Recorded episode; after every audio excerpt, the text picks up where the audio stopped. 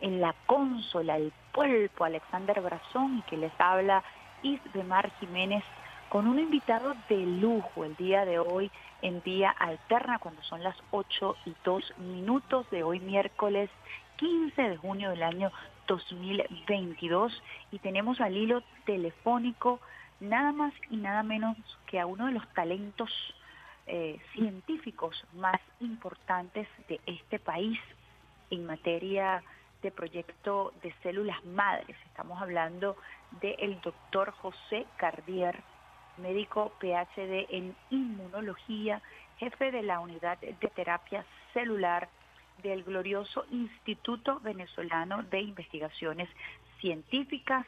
Buenos días, doctor. Le habla la periodista Isbemar Jiménez.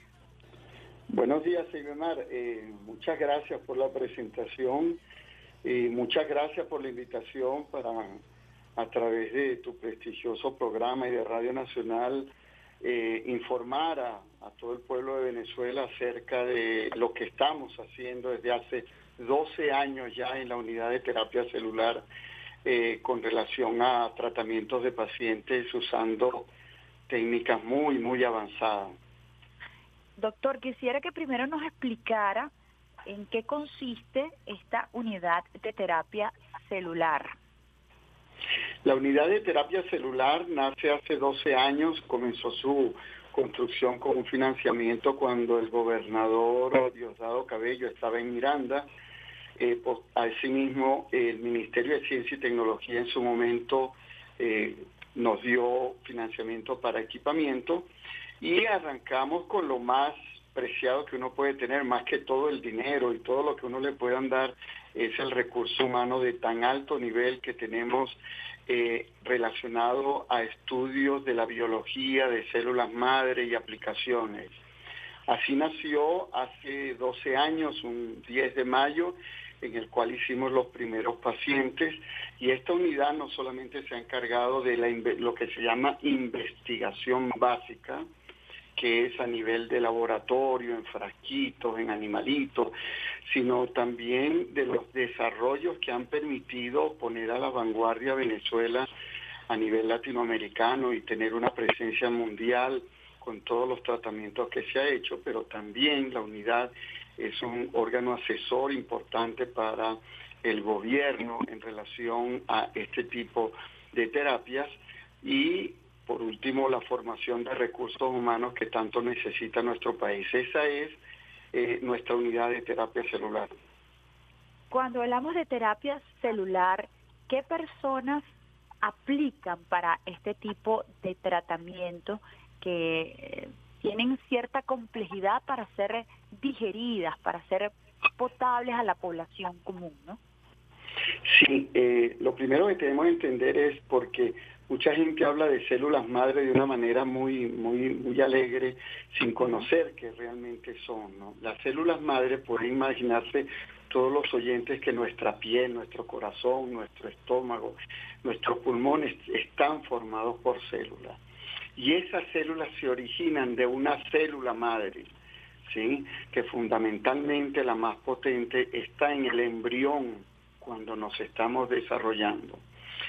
Uno tiene la posibilidad de tener esas células que después las puede obtener, no las embrionarias, sino las que tenemos todos los adultos, todos a partir de que salimos al mundo, las tenemos en todos lados.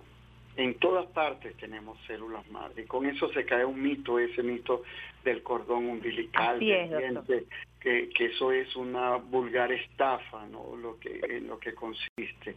Entonces esas células madre las podemos tener en nuestro laboratorio en frasquito y mediante procedimientos podemos hacer que una célula de esa se transforme en una célula que haga hueso, se transforme en una célula que haga piel, se transforme en una célula que haga otros tipos de tejido. ¿Y para qué sirve eso? Bueno, si uno puede en un laboratorio tener una célula de un paciente que tiene una fractura que no se curó, el hueso quedó sin pegar, como se dice popularmente, podemos llevar esas células al laboratorio, transformarla en una célula que haga hueso y llevarla, luego que tenemos millones, llevarla a el paciente con los especialistas traumatólogos en hospitales públicos y colocar las células ahí para que le hagan hueso al paciente que fue incapaz su organismo de hacer hueso y que su fractura nunca curó, que se le hicieron cantidad de operaciones y que muchos llegan a amputación. Esa es una de las formas como uno puede ver todo este tipo de procedimiento tan complejo que se hace en laboratorios muy especializados y con gente de muchísima especialización como la que tenemos acá en Venezuela. Y lo mismo podemos hacer para piel. Para piel, sobre todo en niños quemados, que hemos trabajado mucho en el Hospital Coromoto del Zulia y ahora estamos trabajando en Yaracuy. Si un niño tiene una quemadura, podemos colocar células en esa quemadura para hacer que esa piel se forme de nuevo. Eso se llama médicamente, se forme epitelio, que son las células más que están en la parte más superficial de la piel y mejorar a esos niños que realmente son un drama social por el cual pasan sobre todo las madres que andan con sus niños para arriba, para abajo, tratando de ver cómo pueden curar esas quemaduras. Doctor, fíjese qué interesante y además les felicito por su gran capacidad pedagógica, porque ciertamente uno puede entender de qué se trata este tratamiento y la sensibilidad que además genera la posibilidad de dar esperanza a pacientes que pudieran considerarse discapacitados por una fractura o que pudieran tener una afección en su piel, que es el órgano más grande que tenemos en nuestro cuerpo. ¿Cómo ha sido ese proceso de formación del personal para poder aplicar estas técnicas que requieren de un altísimo nivel de experticia y de academia? Sí, eh, antes eh, de contestarte, Mar, te cuento que también estamos, hacemos para rodillas, sobre todo en personas jóvenes, en cartílago cuando se daña el cartílago y recientemente hemos ah, estado en la parte de diente. Ah, yo le iba a preguntar eso ahorita, no, me, me va a terminar. bueno, vamos a hablar de la pulpa, pues, entonces. y luego dejamos el proceso de formación. por allí es que yo llego a usted, porque precisamente vi un reportaje del Ministerio de Ciencia y Tecnología acerca de la pulpa dentaria y me pareció tan extraordinario que en Venezuela estuviéramos haciendo ese tipo de tratamientos y luego con la investigación llegué a esa unidad que usted en estos momentos tiene a cargo, ¿no? Explíquenos un poquito entonces lo de la pulpa. Hace unos tres años iniciamos con un grupo de odontólogos de la Universidad Central y que ahora son parte del grupo de la unidad de terapia celular, periodoncistas, que eh, para hacer hueso en el en la, en la parte que rodea el diente. Imagínense que el diente está enclavado en, en, el hueso de la mandíbula. Si ese hueso se daña, el diente queda flojo y se cae. Ahí colocamos células y hemos tratado más de 50 dientes, todos de manera exitosa, haciendo dientes y esos pacientes ya no han perdido sus dientes. Y en relación, con relación a la pulpa dental, para, para hablar allí de esa pulpa dental, ¿dónde han aplicado este tratamiento específicamente? ¿Pacientes de qué, de, qué parte del país? nosotros lo estamos haciendo en el servicio odontológico del IBI, que tiene una estructura única. Y hace dos semanas lo iniciamos en Yaracuy, donde estamos eh, haciendo, ¿verdad?, toda la parte de terapias celulares eh, en el país en este momento y que ha colocado a Yaracuy como la vanguardia de terapia celular en Venezuela y en Latinoamérica. ¿En qué centro médico, doctor? En el Hospital Pediátrico Niño Jesús y en el Hospital de Adultos, el Hospital General de San Felipe. Ahí estamos haciendo con un gran apoyo del gobernador y de y de todo el personal de salud que es único, único verdaderamente, un sistema de salud que ojalá lo podamos aplicar en, muchas partes del país, ¿no? Entonces, la pulpa dental, todos hemos oído de que le dicen a uno, yo me hice un tratamiento de conducto y, me y me sacaron el nervio, dice la persona. Bueno, entran al diente un endodoncista y busca un conducto que está entre el diente y ahí hay un tejido que es la pulpa dental. Ese tejido tiene nervios y vasos sanguíneos. Cuando a nosotros nos sacan eso, se murió el diente, ya no tiene vitalidad. Por eso es que no sentimos. Y el siguiente paso es colocar corona, pero ya ese es un diente sin vitalidad. La pulpa dental, lo interesante es que se forma en el embrión, es decir, ni tú, ni yo, ni nadie podemos hacer pulpa dental en el adulto. No hay manera de darle vida de nuevo a este diente. Y en esos casos ponemos células y hemos logrado revitalizar, volver a darle eh, vida al, al, diente después de muchos años. Yo soy uno de los pacientes que tenía 20 años con un tratamiento de conducto y mi diente hoy está vivo. Y eso es único en el mundo y así lo reportamos.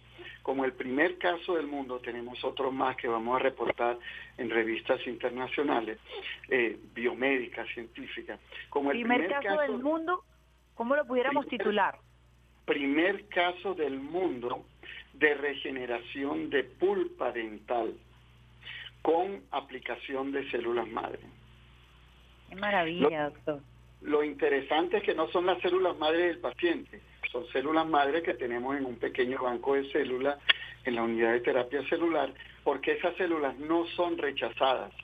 Es decir, podemos ponértelas a ti, podemos ponérselas a otra persona, esas células no son rechazadas y tienen la capacidad de hacer que se forme nueva pulpa. Eso ha puesto igualmente a Venezuela a la vanguardia en Latinoamérica de lo que son tratamientos regenerativos a nivel odontológico y otra vez, recalco, se debe al personal biomédico, científico, en salud, que de una altísima capacidad. Y aprovecho para decirte que muchas veces la gente cree que que es la unidad de terapia José Cardier o el odontólogo, los que no, no. En cada tratamiento intervienen más de 200 personas, mm.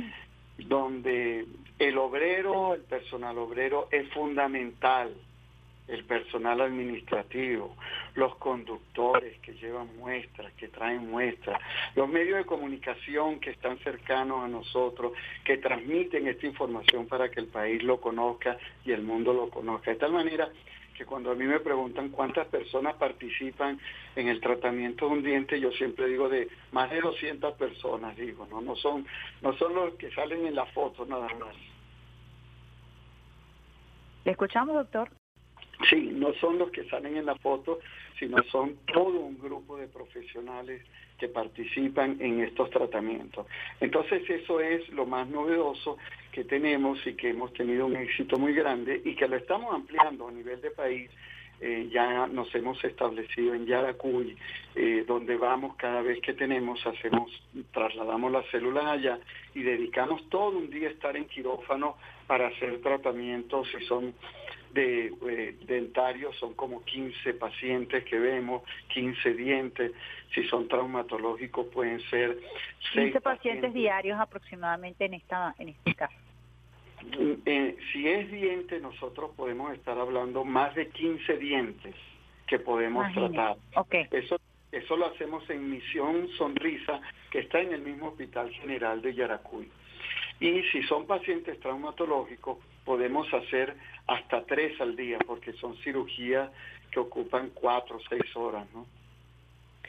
Doctor, de verdad que estoy maravillada con esa experiencia tan hermosa que usted cuenta. ¿Y cómo se sintió usted como paciente? ¿Cómo sintió? Es decir, le quitaron ya eh, eh, la corona y usted tiene dientes. ¿Cómo, ¿Cómo es eso? Así para uno, porque yo tengo tres tratamientos de conducto. ¿Cómo, es eso? imagínate, imagínate tú que tú debes tener corona, donde eh, a lo mejor tienes una corona o no la tienes, sino tienes lo que se llama amalgama y tienes los conductos tapados. tú ahí no tienes ninguna sensibilidad.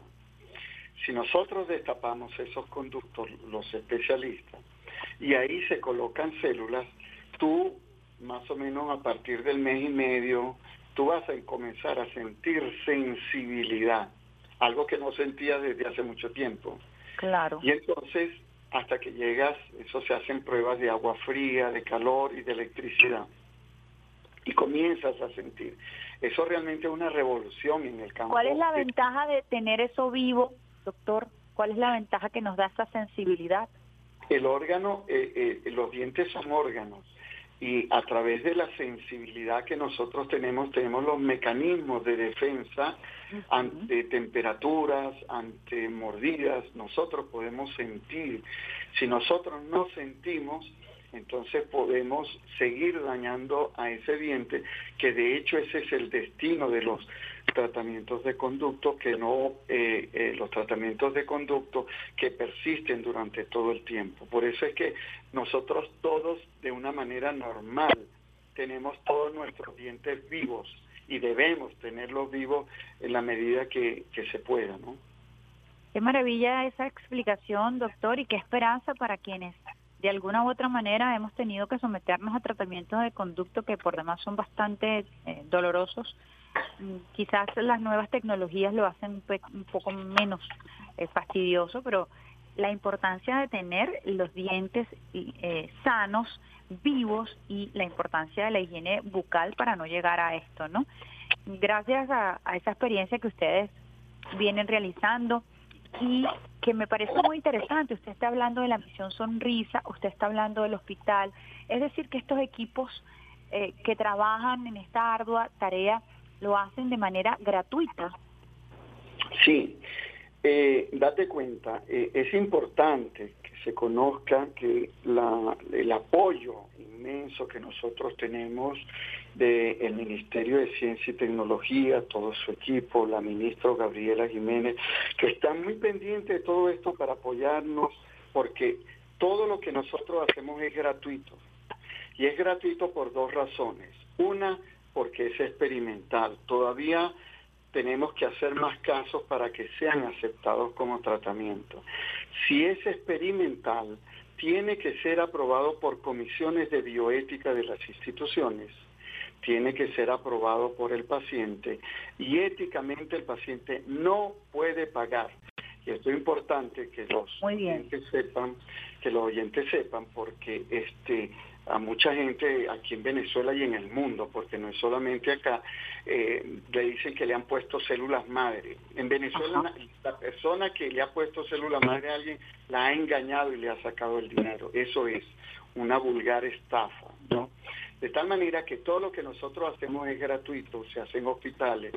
Eh, ninguno de los médicos, especialistas, cirujanos, nadie cobra por esos tratamientos y tenemos el fuerte apoyo del Ministerio de Ciencia y Tecnología en cada uno de estos laboratorios eh, y también de la gobernación de Yaracuy, que es donde estamos haciendo, lo que permite seguir avanzando con estos tratamientos, no solamente para el gran beneficio de pacientes, ¿no?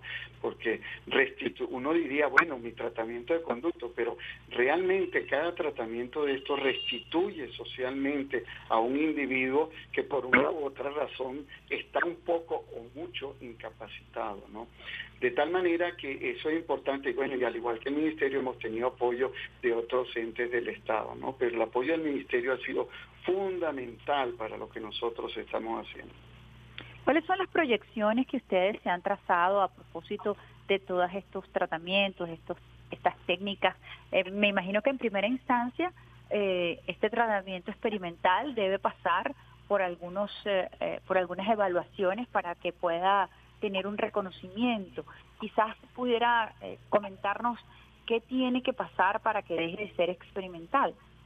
Sí, primero son el número de casos, ¿no? Nosotros por lo general uno puede permitir, porque las células, las células son medicamentos cuando uno las usa como nosotros lo usamos en la unidad de terapia celular.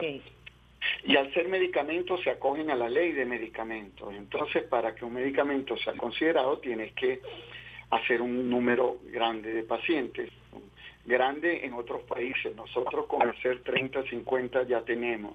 Eh, ¿Y por qué esto? Porque esto es muy costoso, ¿no? Y sabemos antes y ahora más todavía con toda la, la, la, la, situación de bloqueo del país, todo lo que cuesta esto, porque esto cuesta mucho dinero. Entonces, una vez que tengamos eso, se pide el registro sanitario del medicamento llamado células, eh, que nosotros tenemos la marca ya registrada que se llama UTC, como la unidad de terapia celular, CEL, UTCEL se llama. Y entonces pedimos el registro sanitario de ese medicamento y ahí ya podemos comenzarlo a usar como tratamiento. Pero aparte de eso es importante publicar esto en revistas biomédicas, científicas, internacionales, con el cual se está dando reconocimiento a todo esto porque son evaluados por referis que no lo conocen a uno, que no saben de lo que nosotros hacemos en Venezuela ni nada de eso, y que eso le da una garantía porque la gente va a decir, bueno, en Venezuela están... Eh, regenerando pulpa dental. ¿Quién lo dice? Lo dice el IBIS. Bueno, pero ¿quién es el IBIS para decirnos? Entonces, es importante por eso tener publicaciones científicas de lo que se hace y nosotros, todo lo que nosotros te, he comentado hoy ha sido publicado en revistas, o sea que tenemos un aval muy fuerte científico y médico de que lo que estamos haciendo está en lo correcto, cumple con todas las normas de investigación en seres humanos, con toda la reglamentación bioética, ¿no? Entonces hacia allá vamos y a dónde nosotros vamos es aumentar ese número e involucrarnos más en algunos otros tipos de tratamientos como pueden ser a mediano, mediano, largo plazo, este, la regeneración de médula espinal, eh, pacientes que no pueden caminar porque tuvieron interesante eso, doctor pero falta bastante para eso. Pero estamos en esas vías. Yo les puedo decir que cada vez que nosotros llegamos a un paciente, nos hemos pasado de tres a siete años en el laboratorio probando, probando, probando, probando, hasta escalar al ser humano. No es que nosotros tenemos una idea y vamos y usamos al ser humano eh, eh, como un conejillo de India. No tiene que haber todas las garantías de investigación para saber que uno no le va a hacer daño a un paciente. Bueno, doctor, de verdad que nosotros estamos maravillados, agradecidos y agradecidas por su tiempo. Ahorita le escribía a la ministra Gabriela Jiménez eh, sobre esta entrevista y mientras conversaba con usted le decía que estaba muy emocionada porque habla de nuestro gentilicio, del compromiso de nuestros profesionales, de lo que somos capaces de hacer como venezolanos y venezolanas en el mundo de la ciencia, en el mundo de la investigación, pero también en el mundo de lo social, el impacto que tiene ese trabajo que ustedes vienen realizando desde una unidad altamente especializada que aterriza en el pueblo venezolano. De verdad, mi felicitación, doctor, y por favor haga extensiva nuestra felicitación como pueblo y nuestro reconocimiento a todos los científicos del IBIC y particularmente a quienes trabajan en esa unidad de terapia celular. Quisiera que usted diera un saludo final a propósito de esta, espero que sea primera entrevista de otras tantas que podamos compartir.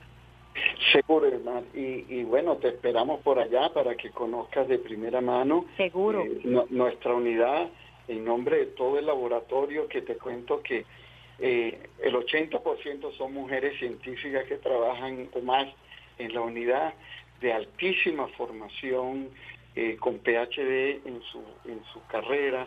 En nombre de todo eh, esa unidad, todo el personal obrero, administrativo, científico y de todo el IBI, Muchas gracias por esta gran oportunidad para seguir difundiendo lo que hacemos en Venezuela, las noticias positivas de Venezuela. Eso es lo que tenemos que divulgar porque a veces nos llenan de noticias negativas y pareciera que en Venezuela no, no estamos haciendo nada y hay un gran país que está haciendo día a día grandes cosas. Muchas gracias por la entrevista y quedamos siempre a la orden. Muchísimas gracias, doctor. De verdad orgullosa de usted, sobre todo de su humildad y de su gran capacidad pedagógica para compartir saberes con el pueblo de esa manera tan sencilla, que no lo hace menos complejo. Muchísimas gracias al doctor José Cardier. Gracias.